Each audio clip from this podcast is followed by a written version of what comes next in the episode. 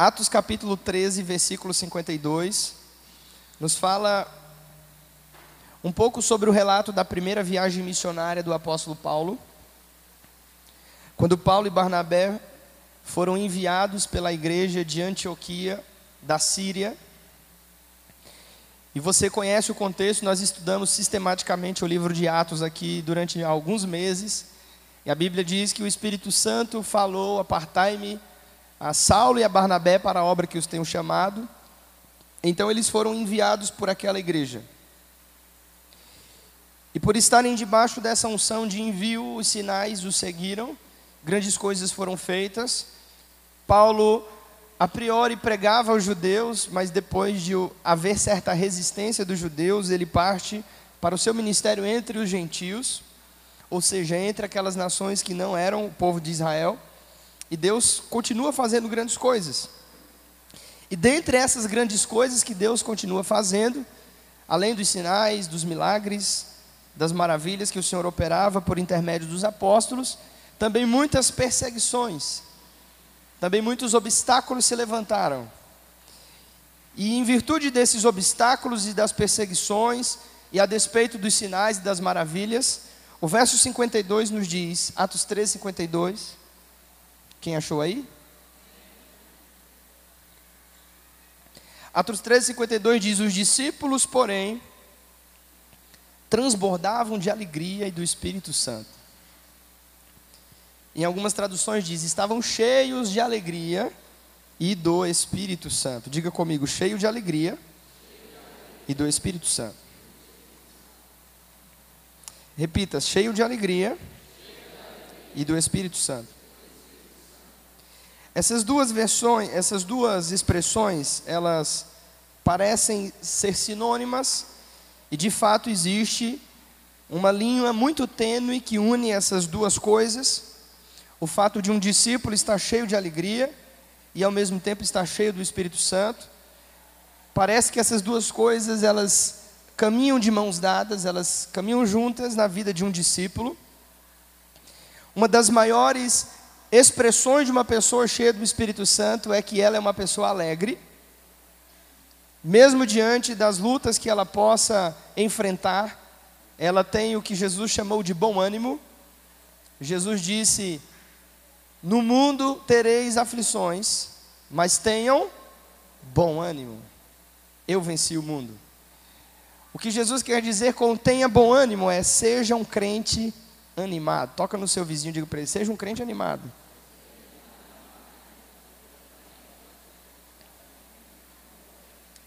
O que me faz compreender que não ser um crente animado é estar em pecado.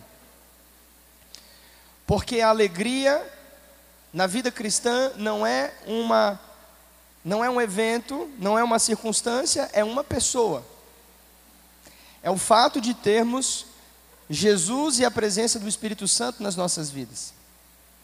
A despeito das circunstâncias, apesar de. Em Neemias capítulo 8, verso 10, a Bíblia vai dizer que a alegria do Senhor é a nossa força. A alegria do Senhor é a nossa força. Então parece que estar alegre e se animar e ser uma pessoa positiva, parece que tem tudo a ver com ser cheio do Espírito Santo. Parece que ter padrões de pensamento positivo ao invés de negativo tem tudo a ver com ser cheio do Espírito Santo. Por exemplo, quando a sua esposa atrasa para chegar do trabalho, ou seu filho demora para chegar da escola, quais são os primeiros pensamentos que vêm à sua mente? Provavelmente 90% de nós pensamos: deve ter acontecido alguma coisa. Engarrafamento na ponte? Será que ela caiu de moto? Será que esse menino foi para a sala da, da diretoria tomar um, uma advertência? Por que, que não chegou ainda? Demorou demais. Meu Deus, e você começa a ficar aflito. Esse tipo de padrão de pensamento negativo, derrotista, que sempre vê o viés negativo, não é fruto de uma mente transformada. Porque uma mente transformada, em Romanos capítulo 12, uma das principais características de uma mente transformada é pensar com esperança no futuro. Tem um provérbio em especial que eu gosto, quando fala sobre a mulher virtuosa, em Provérbios 31, a Bíblia diz que A mulher virtuosa, ela ri-se. Ela ri do dia futuro. Por que ela ri do dia futuro? Porque ela sabe em quem ela crê e ela sabe que o seu destino é ter esperança em Deus. Então, quando ela pensa nos dias futuros, ela ri. Ela dá risada, ela se alegra. Porque ela está pensando positivamente naquilo que vai acontecer. Então, como deveríamos pensar quando a nossa esposa atrasa para chegar do trabalho, ou nosso filho atrasa para chegar da escola? A gente deveria pensar: eu acho que ela não chegou porque ela deve ter recebido uma promoção no trabalho. E nesse momento estão fazendo uma festa para ela. Esse menino ainda não chegou porque ele deve ter ido para a diretoria, ganhou uma estrela por bom comportamento. E daqui a pouco ele vai chegar com o troféu de o melhor aluno da semana. Isso tem a ver com ser uma pessoa cheia do Espírito Santo. Acreditar e desfrutar, mesmo a despeito das circunstâncias. Sempre pensando de forma positiva, com esperança. Isso é ser um crente animado. Tem uma frase no livro Em Busca de Deus, do John Piper, onde ele diz o seguinte: Deus é mais glorificado quando estamos mais satisfeitos nele. Repita comigo: Deus é mais glorificado quando estamos mais satisfeitos nele. Qual o seu nível de satisfação em Deus essa manhã? Deixa eu te falar uma coisa: quando alguém olha para você e você leva esse distintivo de ser um crente, as pessoas vão examinar você de cima a baixo. E elas vão procurar na sua vida um padrão. Elas vão procurar na sua vida alguma coisa que as atraia ao Evangelho. E a maioria dos crentes que eu conheço é uma pessoa extremamente tóxica, pessimista e mal-humorada. Quantos sabem aqui que uma cara de mau humor não atrai ninguém? Eu pessoalmente posso falar disso com propriedade, porque eu não sei se é por causa do temperamento, mas eu vou jogar a culpa nele. Mas eu não sei se é uma questão hereditária, vou jogar a culpa nos meus antepassados. Não, gente, eu estou brincando. Eu sempre lutei contra esse tipo de, de sensação. Aquela sensação de que parece que nada satisfaz a pessoa. Aquela sensação de que parece que a tua vida nunca está bem, nunca está plena. Parece que sempre você está vivendo em falta. Parece que Deus não é suficiente, Jesus não é suficiente. Ser salvo do pecado, ser salvo do inferno, ter seu nome escrito no livro da vida, ter inúmeras, inúmeras promessas de Deus para você nesse livro parece que isso não é suficiente. Pode deixar, pode deixar, não precisa não. E quando você vive com esse ar de que sempre alguma coisa te falta, isso não glorifica a Deus em nada. Então é incrível como nós estudamos o livro de Atos aqui durante meses, e uma das coisas que nós percebíamos era que, independente das circunstâncias, aqueles homens eram cheios de intrepidez e de ousadia. E nada, nenhuma adversidade, podia parar o seu propósito de vida. Em uma das lições que nós estudamos há algumas semanas atrás, no livro Vivendo uma Vida com Propósito, talvez alguém vai se lembrar dessa expressão, o autor coloca da seguinte maneira: O propósito da nossa vida é viver para fazer Deus sorrir. Quantos lembram disso? Diga comigo: o propósito da minha vida é viver para fazer Deus sorrir. Será que Deus está sorrindo de você ou para você? Será que você está sorrindo para Deus? O que ele falou sobre Jesus quando ele foi batizado nas águas do Jordão: Esse é o meu filho, eu tenho prazer nele, ele me dá alegria, e Deus sorriu. E realmente, se você for estudar a vida dos patriarcas e a vida dos apóstolos, você vai perceber que Deus ele é muito bem-humorado. Uma das coisas que eu gosto naquela série Chosen é que mostra um Jesus muito simples, mas muito bem-humorado. E você vai observar que parece que Deus ele é muito, muito, mas muito bem-humorado. Porque ele chama um homem, a princípio que era estéril, e a sua esposa que também era estéril, e ele tira esse homem de uma terra idólatra, ele faz uma promessa a esse homem, e ele troca o nome desse homem de Abrão, que quer dizer pai exaltado, para Abraão, que significa pai de nações. Mas o engraçado é que esse cara ainda não tinha nenhum filho.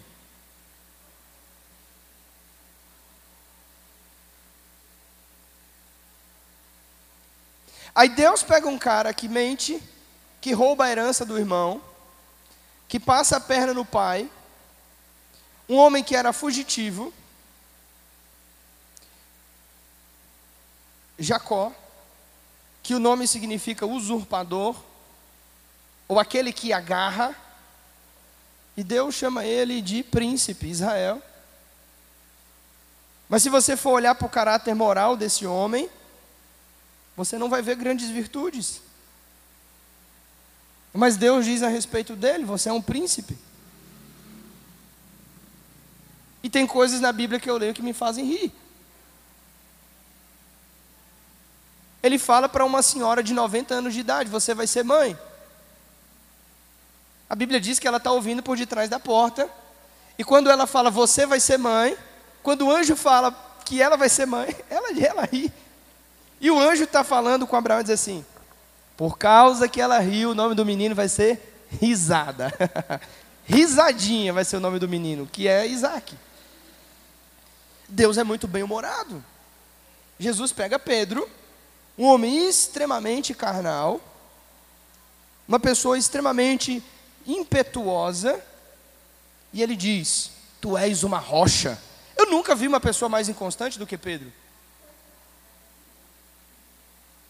Eu nunca vi alguém oscilar tanto como Pedro. Uma hora ele diz: Jesus, eu estou com você, nós vamos até a cruz e ninguém vai tocar em você, você vai ter que passar por cima de mim. Em outro momento, ele está negando, dizendo: Rapaz, eu não conheço Jesus, não. Eu? Eu estava com ele? Você está doida, mulher? E Jesus diz: Você é uma rocha. Ele só pode ser muito bem-humorado. Só pode ser piada. Porque esse é o caráter de Deus. Existe algo em Deus, existe algo na presença do Espírito Santo que nos faz ser pessoas animadas, entende? Nos faz olhar para o futuro com esperança. Salmo 105, verso 3 está escrito. Você quer, quer abrir?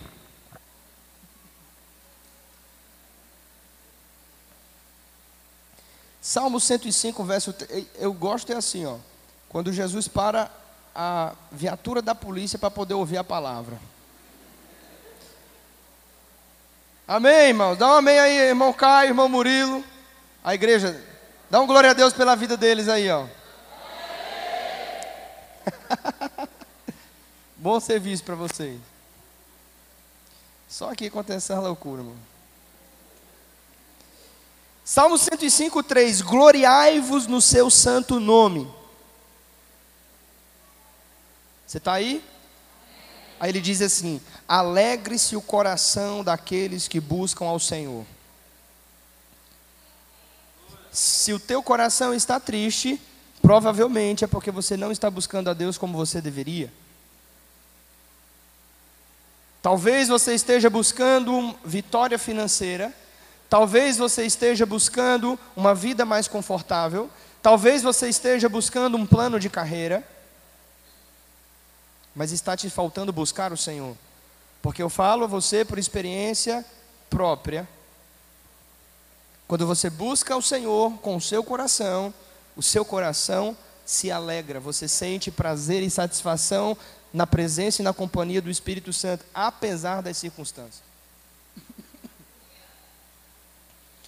Salmo 37, verso 4 e 5.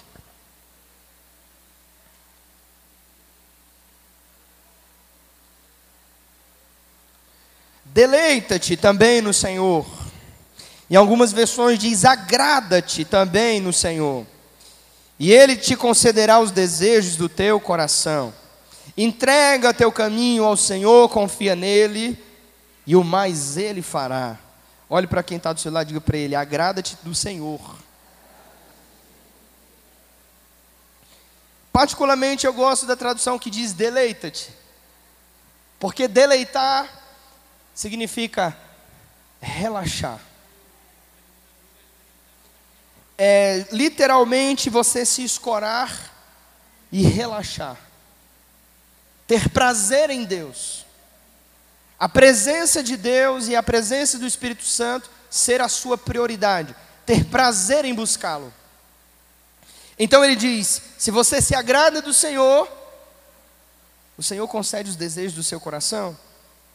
Pastor, isso parece uma barganha, será que isso não é uma troca? Chame como você quiser, mas uma coisa eu tenho entendido: quando você prioriza Deus e coloca-o em primeiro lugar na sua lista, parece que Deus também coloca você na lista de prioridade dele. É assim que funciona, chame do que você quiser. Agrada-te do Senhor, e Ele satisfará os desejos do seu coração. Entrega o teu caminho ao Senhor, confia nele, e o mais Ele fará. Em Filipenses capítulo 4, verso 4, palavra de Paulo, que estava preso em virtude da perseguição do Evangelho, ele diz: alegrem-se sempre no Senhor. Alegrem-se quando? Sempre no Senhor. Outra vez vos digo: alegrem-se, regozijai-vos. Diga comigo: alegria não é circunstancial, alegria é uma pessoa. Alegria se resume se você tem ou não tem o Espírito Santo, se você tem ou não tem a Jesus.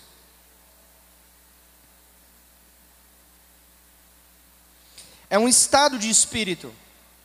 Não significa ficar rindo para todo mundo, não quer dizer que você sempre tem que ser uma pessoa simpática em todo momento. É um estado de espírito, entende? É você entender e saber a, o Deus a quem você serve, confiança no caráter de Deus. Em Romanos 14, 17, eu particularmente gosto desse texto.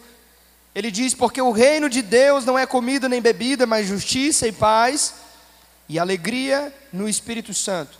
Alguém me pergunta, Ítalo, onde está o reino de Deus na era presente? Eu digo para ele: o reino de Deus está no Espírito Santo. O Espírito Santo é como se fosse um pacote aonde você pode desfrutar de todas essas delícias, de todas essas coisas. Na verdade, se você perguntar para mim sobre, é, de fato, o Espírito Santo ou a pessoa do Espírito Santo, ou como você entende a Trindade, eu vou te dizer que isso para mim sempre foi um grande mistério e até hoje é um mistério.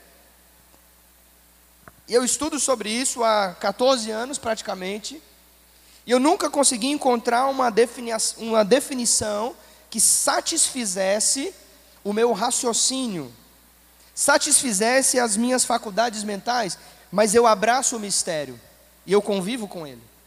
E eu estou tranquilo em relação a isso. Então, independente se você crê o Espírito Santo é uma pessoa, uma personalidade, ou o Espírito Santo é a presença de Deus, o efeito da glória de Deus, ou os atributos, a soma dos atributos de Deus em minha vida, isso não importa. O fato é que o relacionamento com o Espírito Santo proporciona a você essa vida do reino. O reino de Deus está no Espírito Santo. Por isso, a primeira coisa que acontece na vida de um crente que entrega a sua vida a Jesus é o Espírito Santo vem morar dentro dele. Eu não vou fazer disso uma aula, não se preocupe. Nós já tivemos ótimas exposições sobre pneumatologia, sobre a obra e a pessoa do Espírito Santo. Esse não é o meu objetivo aqui essa manhã. É trazer para você a ideia de que o reino está no Espírito. Então não é uma condição financeira, não é uma condição exterior não tem a ver como está as coisas ao redor de mim, tem a ver com uma paz perene que perpassa o meu espírito, um lugar onde eu tenho plena comunhão com Deus. E nesse lugar nada pode roubar a minha alegria. Nada pode roubar a minha paz. É o que Jesus disse: Eu vos dou a minha paz, não a que o mundo dá. Eu dou a vocês a minha paz, para que vocês tenhais paz no mundo. Então é possível viver ao redor de tudo isso que a gente vive e mesmo assim desfrutar de uma paz perene. Eu já tive a oportunidade de andar ao lado de, de grandes homens e mulheres de Deus, gigantes, generais da fé. Eu vou te dizer uma coisa. Existe algo neles. Existe algo. Uma convicção insolúvel de quem é Deus. E uma confiança absurda, extrema no caráter de Deus. É como se essas pessoas que são cheias do Espírito, elas, elas vivessem uma outra realidade. Parece que eles enxergam o invisível. De fato. Eles entendem o que está ao redor, por trás dessa matrix aqui, dessa realidade. E eles vivem dessa maneira. Era assim que Paulo e os demais viviam, né? Não andamos por vista, andamos por fé. E ele diz: não atentando para as coisas que se veem, porque elas são terrenas, temporais, mas atentando para aquelas que não se veem, porque essas são eternas andar de um, em um plano invisível. Só, só é possível isso sendo cheio do Espírito Santo e sendo cheio de alegria. Essas duas coisas estão juntas. Em Romanos capítulo 5, do verso 3 ao 5, eu chamo esse texto de uma mãe e suas três filhinhas. Ele diz assim: E não somente isto, ou seja, todo o contexto que está atrás do capítulo 5, mas também nos gloriamos nas tribulações. Como assim, Paulo? É isso, eu tenho prazer nas tribulações. Porque as tribulações, elas são uma pressão. E essa pressão me impulsiona para buscar mais de Deus. O grande fato de estarmos estressados, ou talvez cabisbaixos ou sem esperança, é porque não sabemos usar a pressão da maneira correta.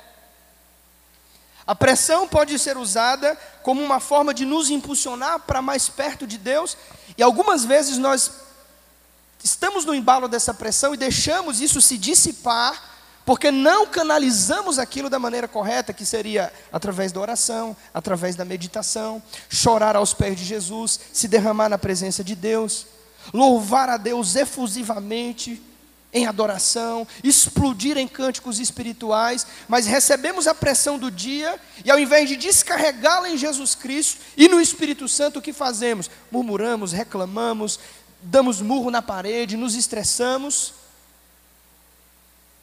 nos comparamos e dizemos que Deus é injusto e que Ele se esqueceu de nós e que a nossa vida poderia ser muito melhor do que ela é.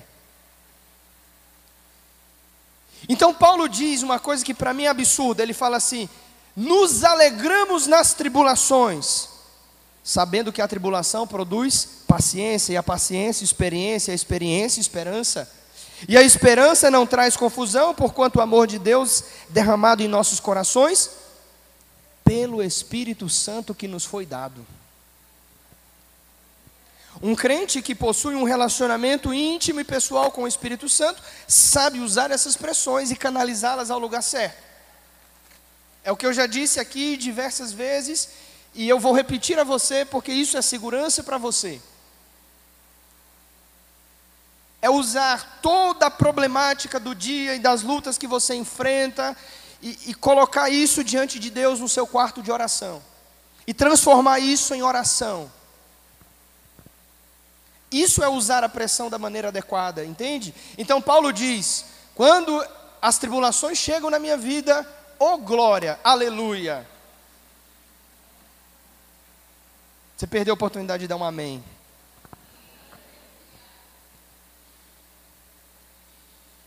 Esse é um dia que eu, eu quero estar vivo para ver ainda isso. Alguém chegar na igreja e dizer assim, pastor, preciso contar um testemunho. Amém, meu irmão, pode falar. Fui demitido, fui injustiçado, me traíram, me espancaram, me roubaram. Glória a Deus, eu estou muito feliz, aleluia.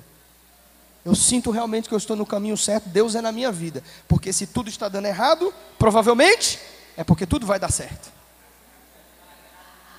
Romanos 8, 28. Sabemos que todas as coisas cooperam para o bem daqueles que amam a Deus, os quais foram chamados segundo o seu propósito. Mas nos falta esse entendimento e essa compreensão. E aí a gente quer sair disso com as próprias pernas. É difícil você sair dessa, desse lamaçal com as suas pernas. Olha o que ele diz. Jesus falou em Mateus 5, 11 e 12. Bem-aventurados, que significa felizes são. Felizes são vocês quando vos injuriarem, perseguirem e mentindo disserem toda mal contra vós por minha causa.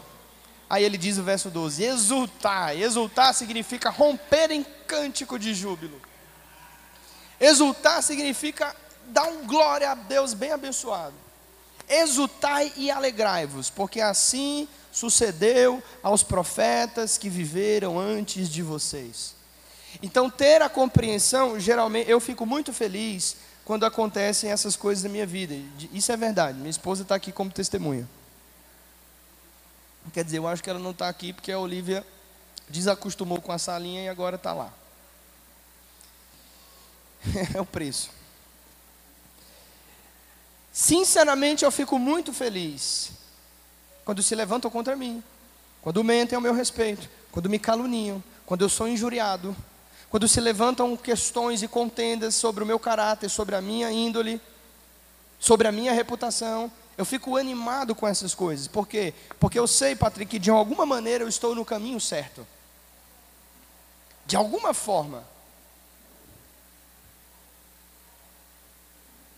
Então a presença da alegria na vida de um crente, essa satisfação, não é resultado da ausência de lutas, é resultado da presença de uma pessoa, a saber, Jesus Cristo, e foi dito essa manhã, Ele está vivo, aleluia. Ele vive. Mas os discípulos estavam cheios de alegria e cheios do Espírito Santo. Eu contei essa história sexta-feira lá no monte, alguns meninos estavam lá. E eu falei para eles a primeira experiência que eu tive com ser cheio do Espírito Santo. Eu tinha praticamente uma semana de crente, eu não conhecia nada dessas manias e nada dessas questões que envolvem é, o movimento pentecostal, nada disso.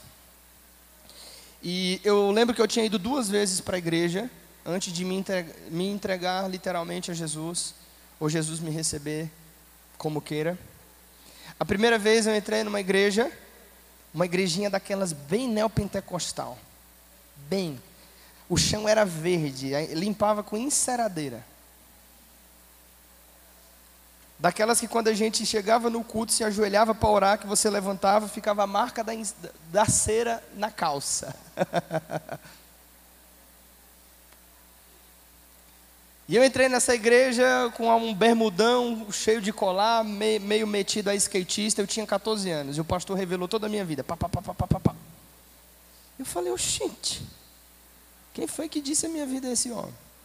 Olhei para minha tia e falei, isso já deve ser armação. Na segunda vez que eu entrei numa igreja, eu não lembro nada do que foi dito, mas eu chorava compulsivamente. Compulsivamente. Eu sabia que tinha alguma coisa de errado, eu não sabia o que era. Mas se estava dando tudo errado é porque ia dar certo. Naquele dia eu falei, rapaz, eu vou ser crente agora. Em uma semana mudei todas as minhas roupas e tal. Falei, agora eu vou ser crente. Estava tendo uma campanha de oração no monte. Eu falei, eu vou com esses crentes. E se isso aí que eles sentem é verdade, Deus você vai ter que me dar isso aí também. Eu quero esse negócio que eles sentem também. Você precisa entender que naqueles dias eu era uma criança muito angustiada. Eu fui uma criança criada dentro de apartamento. Nós vivemos numa cidade muito grande, Brasília, uma cidade muito perigosa. A gente não. De fato, naquela época não era nem tanto perigosa, mas eu era uma criança muito fechada. Eu era viciado em jogos eletrônicos e essas coisas, videogame e desenho e tal. Então eu, eu, eu era um pouco antissocial. Eu tinha alguns amigos, alguns amigos, mas de fato eu não abria o meu coração para ninguém. O meu relacionamento com a minha família não era muito bom. Pelo contrário, era terrível. Eu era uma criança que vi coisas e participei de coisas que definitivamente não são para uma criança viver e participar. Então eu tinha uma angústia muito grande dentro do meu coração, eu ainda não sabia disso, mas Jesus já estava trabalhando na minha vida. E naquele dia, quando eu disse, se o que eles sentem é verdade, eu também quero sentir, eu não sabia o que me esperava. Nós subimos um monte. E como qualquer pessoa que chega na igreja, eu queria que quem orasse por mim fosse um pastor ou uma pastora que estava na roda de oração. Eu lembro que os irmãos subiam um monte e faziam uma roda gigante, uma, um círculo, e uns oravam pelos outros. E naquele dia eu cheguei lá com aquela sensação assim: rapaz, tomara que aquele pastor ali ore por mim, vai chegar a minha vez, eu quero que seja aquele ali, Senhor. E um começou a orar pelo outro, pá, pá, pá. aí o pastor foi orou pelo outro irmão. Falei: é, aquele ali acho que já não ora por mim, mas aquela irmã ali, eu sei que ela é cheia do Espírito Santo, eu, eu, tem que ser ela. E os irmãos orando uns pelos outros e eu não me concentrava em nada, só em quem é que vai orar por mim? Quem é que vai orar por mim? Tinha uma profeta lá no meio, chamada Irmã Catarina, nunca esqueço dessa mulher. Eu aprendi muitas coisas com ela em relação ao Espírito Santo, em relação à libertação. Então não tinha mais ninguém praticamente, e eu fiquei, oh Deus, tomara que seja a irmã Catarina que ore por mim, porque eu sei que ela é um vaso de Deus. E se ela orar por mim, eu vou receber alguma coisa. E acabou que saiu no sorteio, a irmã Catarina orou por outra pessoa, então só ficaram irmãos comuns. E eu sei que muitos de nós temos essa visão. E eu fiquei, ah, eu acho que hoje eu não vou receber nada, porque só sobrou o Guinho, Zezinho e Luizinho aqui para orar por mim. De repente, a irmã que estava conduzindo a roda, aquela roda de oração, ela falou assim: o sobrinho da pastora Edna. Vai lá para o centro. Aí eu fui, mas eu já não tinha mais expectativa de receber nada. E ela falou assim: Irmã Fulana de Tal. Era uma menina simples. Ela não tinha nenhum cargo da igreja. Ela não tinha nenhuma função, não cantava, não pregava. Eu via que ela algumas vezes ajudava na, na manutenção, no trabalho mais é, braçal. Eu nunca vi aquela irmã orando por ninguém, nem entregando profecia, então eu não tinha nenhuma expectativa. Mas eu tinha feito uma oração e eu tinha falado com Deus. E naquele dia, foi a, a primeira vez que eu tive a experiência de ser cheio do Espírito Santo. Eu não lembro o que aquela menina falou. Mas quando ela caminhou para o centro da roda e ela colocou as mãos dela sobre as minhas mãos, eu senti algo no meu corpo. Era como se fosse um, uma descarga elétrica que subiu dos pés ao alto da minha cabeça. Eu não conseguia ficar em pé. E eu titubeava para um lado, para o outro, feito uma panela de pressão, e só conseguia chiar. Desesperadamente, você tem que ter em mente que eu não era crente, eu nunca tinha visto as pessoas fazerem isso, eu não tinha um padrão para repetir esse comportamento. Não era uma coisa que eu havia pensado. Foi a primeira experiência real que eu tive em ser cheio do Espírito Santo.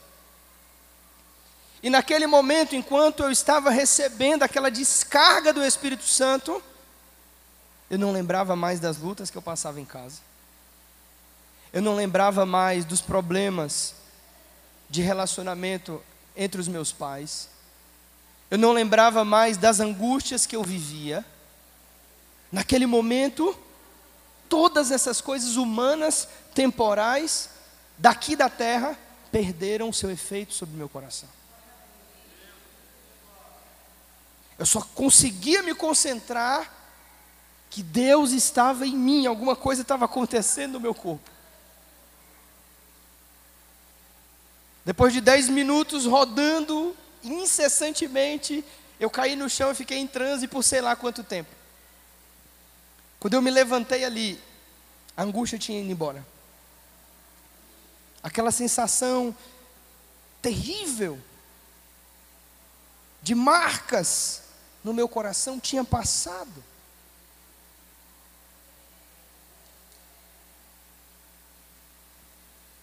Isso é ser cheio do Espírito Santo. Por isso, isso é ser cheio de uma alegria. Porque quanto mais imerso eu estou no Espírito Santo de Deus, menos do meu eu está vivo em mim. O fato é que, para ser cheio do Espírito de Deus, parece que é necessário um esvaziamento da carne.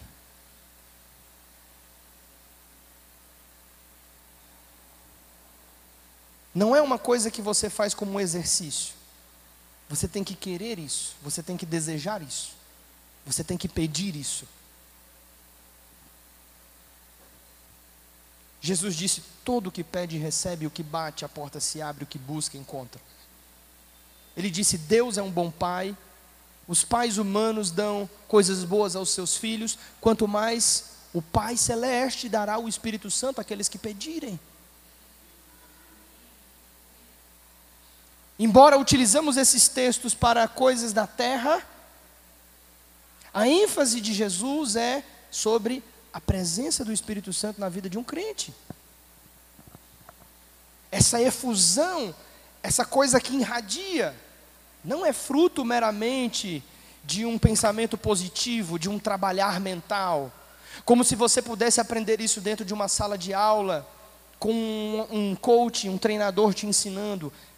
É uma experiência, é como um impacto, é um murro na boca do seu estômago. Falta o fôlego. Você sente que alguma coisa saiu de você e alguma coisa entrou em você. Eu aprendi com o professor Itamir, quando Paulo fala em Efésios, eu não vou ler o texto para a gente ganhar tempo, mas Paulo fala em Efésios e geralmente está escrito na nossa Bíblia de forma equivocada e às vezes a gente interpreta errado esse texto. Ele diz: Enchei-vos do Espírito. Na verdade, o mais coerente ali seria a voz passiva no grego, que seria mais ou menos deixai-vos encher do Espírito. Não é uma busca, é como se eu pudesse criar isso. Eu posso desejar isso, eu posso buscar isso, eu posso querer isso, mas realmente isso é um trabalho em conjunto. Existe uma descarga de Deus que vem sobre a nossa vida. E por que, que eu estou falando isso nessa manhã? Porque se você nunca teve essa experiência de ser cheio do Espírito Santo, você está sendo roubado no seu evangelho. Muitos crentes vivem a vida cristã 5, 10, 20 anos, eles nunca desfrutaram dessa presença do Espírito Santo e dessa alegria que caminha junto com ser cheio do Espírito Santo. E eu digo para você, você está sendo roubado. Porque se o seu coração não tem paz e se você luta muitas vezes contra essa tristeza e algumas vezes o desânimo, pode ter certeza, o Senhor ele quer encher você do Espírito Santo e de alegria.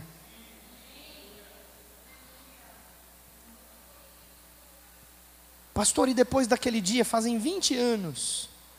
Fazem 20 anos. Pastor, e depois daquele dia você nunca mais se sentiu mal, nunca mais se sentiu triste, você nunca mais se sentiu rejeitado, você nunca mais lutou com crise de identidade. Não, não, o contrário. As lutas foram mais intensas.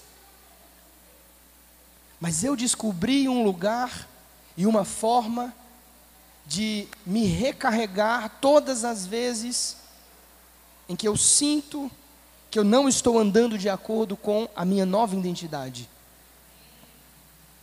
Paulo diz algo em Romanos 8,14, ele diz: os filhos de Deus são dirigidos pelo Espírito de Deus.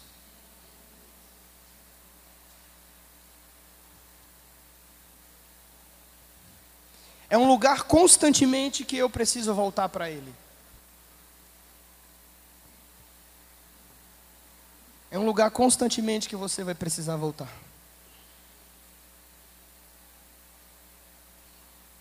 Não existe nada mais agradável. Não existe nada mais doce. do que ser cheio dessa presença do Espírito Santo de Deus. É por isso que nós estamos aqui, é por isso que nós fazemos igreja.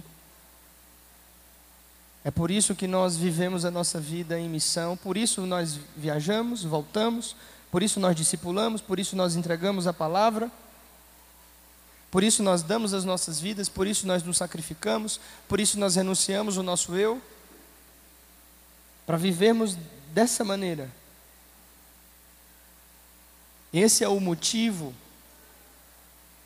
é encontrar uma satisfação em Deus Ei, se você aprendeu que a vida cristã é uma negação eterna do seu ego e que vai ser muito difícil sempre e que todas as vezes você vai ter que se sentir assim cansado e abatido, mentiram para você.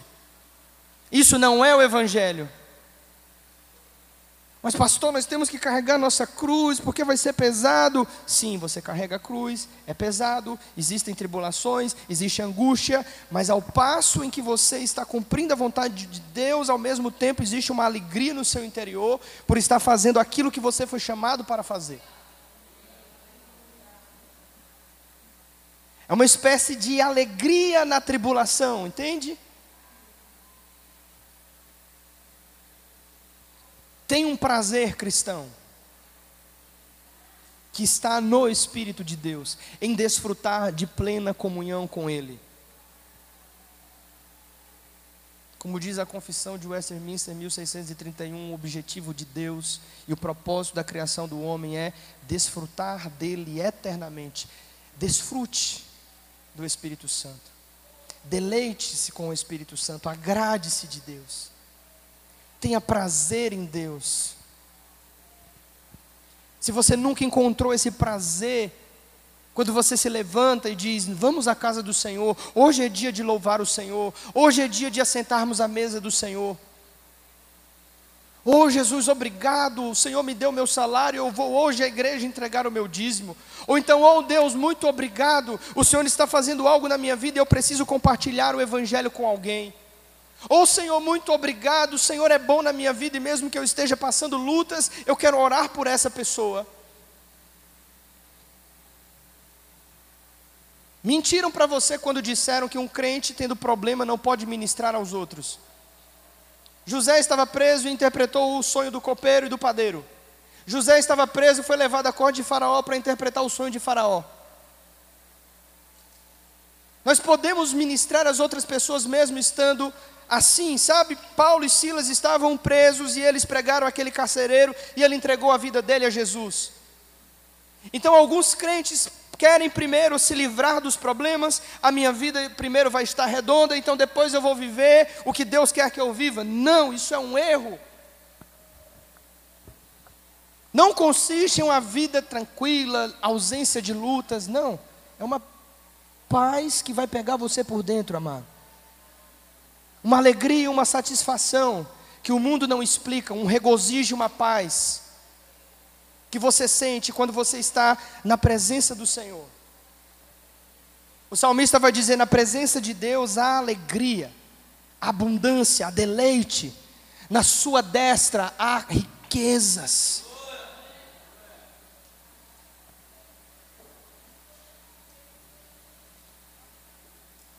Se você deseja ter essa experiência, eu quero orar por você essa manhã.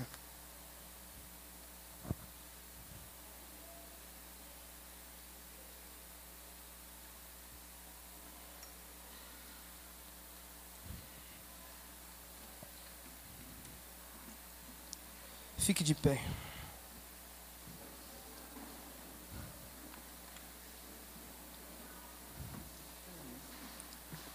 Feche os seus olhos, diga assim comigo, Espírito Santo.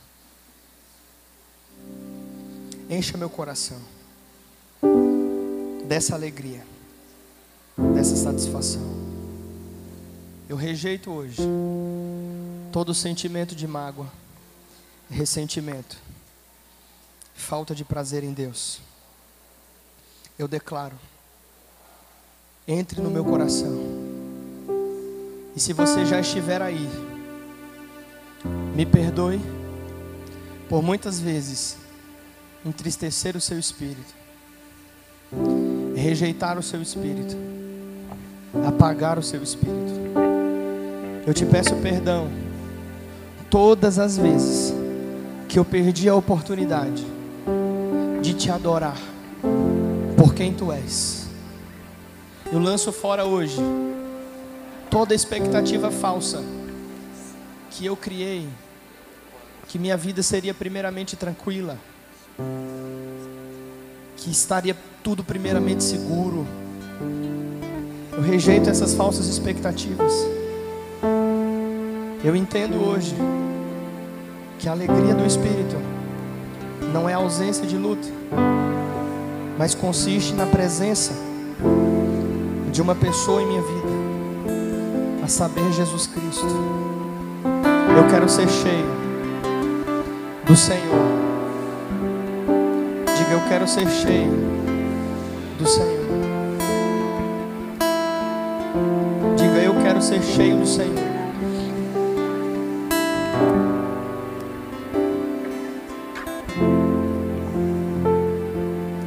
Pai, eu oro essa manhã por cada coração que está aqui.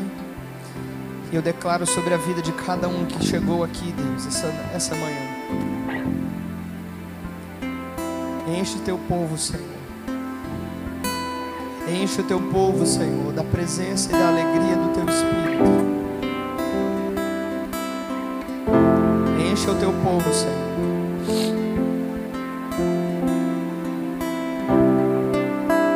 dá deleite, nos dá prazer em Deus. Nós queremos ser um povo animado, Senhor, o povo mais feliz dessa terra, Senhor. Apesar das circunstâncias, Pai.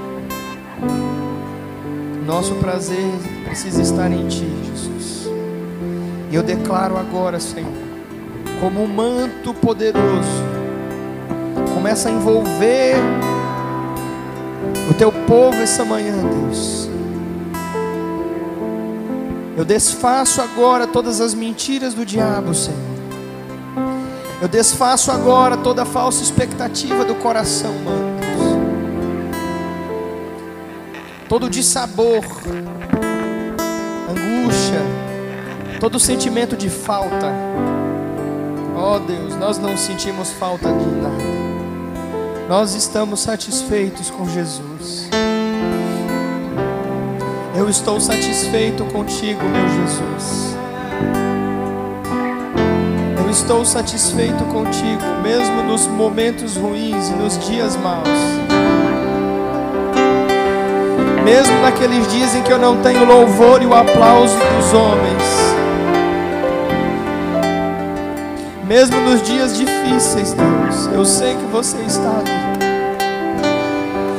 Eu ainda sou aquela criança voltando para a Sua presença. Eu ainda sou aquele menino buscando o extraordinário.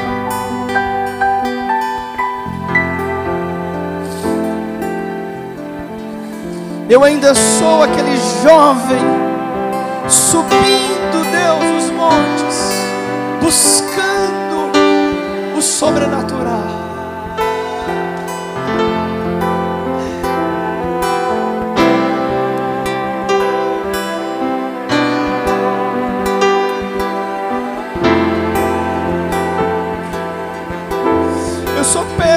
você vem aqui. Eu só peço que você nunca nos deixe só.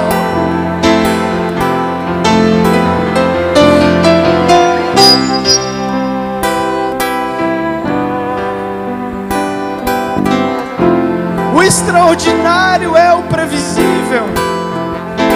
Os milagres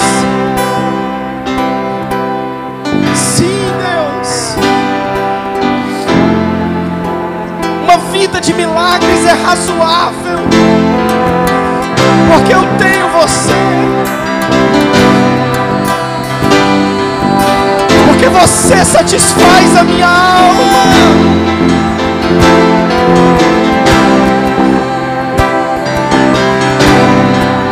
E sempre foi sobre isso, Pai.